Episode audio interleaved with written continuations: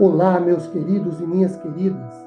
Sejam vocês todos muito, mas muito bem-vindos a mais um podcast cujo objetivo é o de expor o mais dinamicamente possível um trecho da palavra do Senhor para a edificação de nossa vida. Meu nome é Ricardo Bresciani e eu sou pastor da Igreja Presbiteriana Filadélfia de Araraquara. Igreja esta situada na Avenida Doutor Leite de Moraes, 521, na Vila Xavier. É sempre uma grande alegria levar a todos vocês mais uma reflexão. Hoje, tendo por base o texto de Mateus, capítulo 5, versículo 6, que diz o seguinte: Bem-aventurados os que têm fome e sede de justiça, porque serão fartos. Queridos, fome e sede de justiça Fome e sede são necessidades básicas para a sobrevivência do ser humano. As pessoas que seguiam a Jesus, muito provavelmente, passaram minimamente por um dia nas suas vidas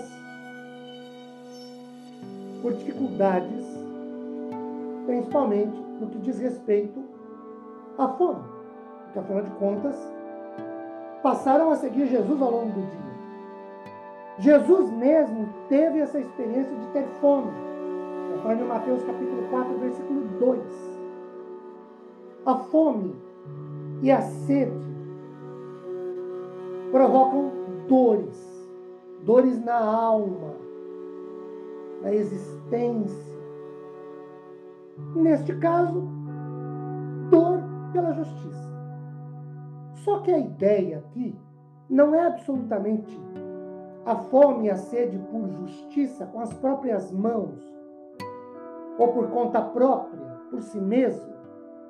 Algo que beira a vingança pessoal, o troco, o revide, com a mesma dimensão, ou o pagar com a mesma moeda. E nem significa confiar na própria justiça então, que fome e justiça pode ser esta? Primeiro, pode ser o envolver-se com confiança com a justiça que procede de Deus e não de nós mesmos.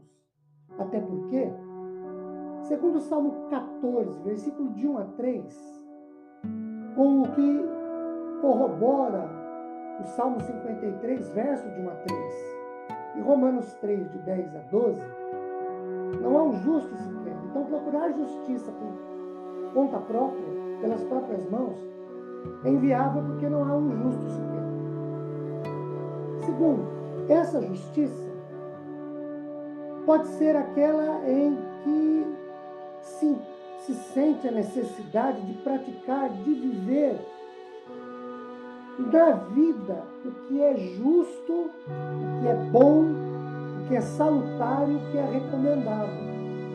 Então, é uma justiça praticada, vivida contra o erro, contra a falha, contra a falta. Terceiro, essa justiça, essa fome e sede por justiça, é se lembrar de que não existe justiça verdadeira sem amor verdadeiro, pois o amor e a justiça são inseparáveis, ambos se completam.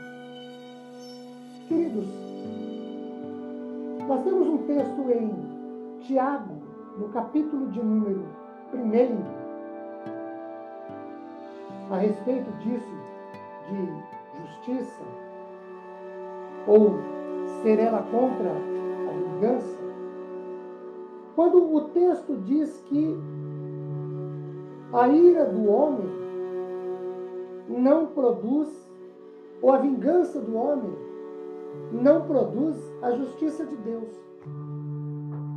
A promessa de ser fartos ou serem supridos, serão saciados.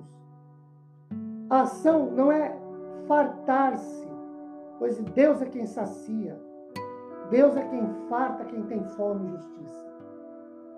Dependamos de Deus, confiemos no Senhor, Ele nos abençoe com paz. Amém.